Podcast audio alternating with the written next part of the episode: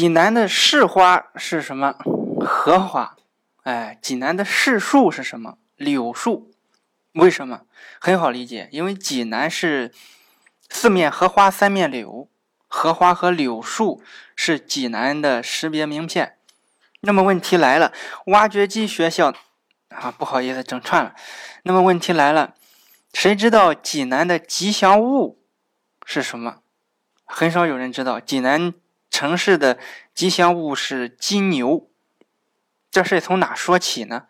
二零零九年，第十一届全运会在济南举办。运动会都有吉祥物，一般都是吉祥动物。你看北京奥运会五个福娃多可爱，济南要弄几个大柳树杈子放门口，欢迎全国人民。这玩意有点进了窑洞的感觉，这不合适。那么。问题来了，济南还没有吉祥物，济南很迫切需要一个吉祥物。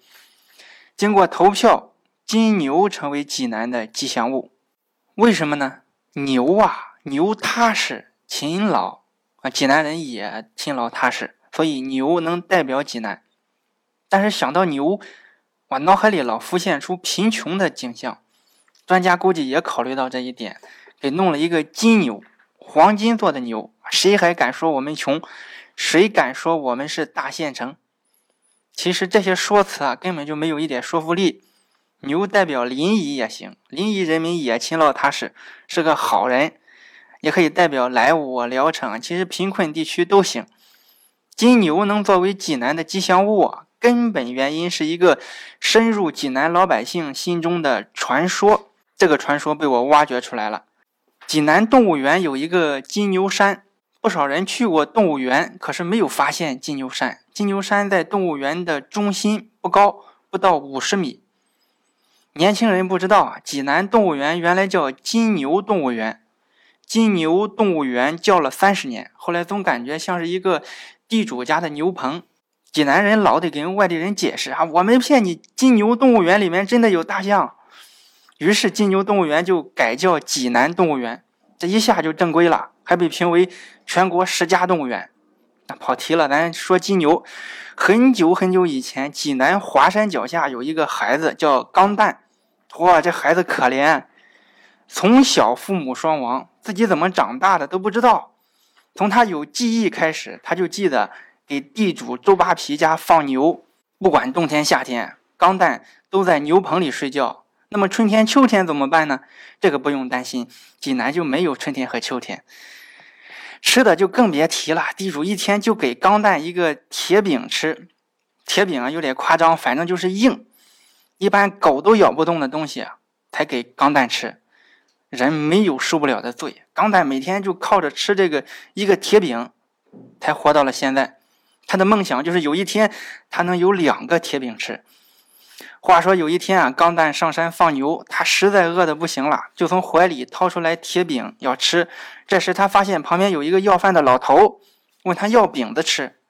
钢蛋没有给他，因为自己都吃不饱。另外我给你，你估计也咬不动。老头说啊，我饿的实在受不了了。钢蛋抱着试试看的心态，给了老头一半铁饼。没想到老头嘎哒嘎哒全吃了。老头吃完了，又盯着钢蛋手里的另一半。钢蛋大惊失色，难道这就是传说中的金刚爷爷？这牙口太好了！钢蛋又把另一半也给了老头，老头又吃完了。老头说：“孩子，你真是个好孩子，你叫什么名字？”我叫钢蛋。哎呀，咱俩有缘，我叫金刚蛋。钢蛋点点头，我信，我信。老头为了报恩，就把钢蛋领进了一个山洞里面，洞里面金光闪闪，有一头金牛在拉金磨。磨缝里往外掉金豆子，老头抓了一把金豆子给钢蛋，告诉钢蛋：“孩子，你逆袭了，以后不用再受苦了。”钢蛋拿着金豆子就没回地主家，直接在大明湖买了个宅子，当起了有钱人。地主周扒皮知道了，就去找钢蛋，把他灌醉了，问出了这个事情的起因，他就找到了这个山洞。当天晚上，周扒皮拿着个大口袋就进了山洞。周扒皮就用大口袋装金豆子，装了满满一袋子，袋子口都封不上了。他想先运这点回去，其他的回头再运。但是袋袋子太重，根本就搬不动。周扒皮灵机一动，感觉自己有点二。我要这个金豆子有什么用？我把牛牵到家里不就行了吗？哎，于是周扒皮就去牵牛，可这个牛老围着磨转，不听他的。周扒皮一生气，狠狠地踢了牛一脚。没想到牛惊了，挣脱绳子，跑出洞外。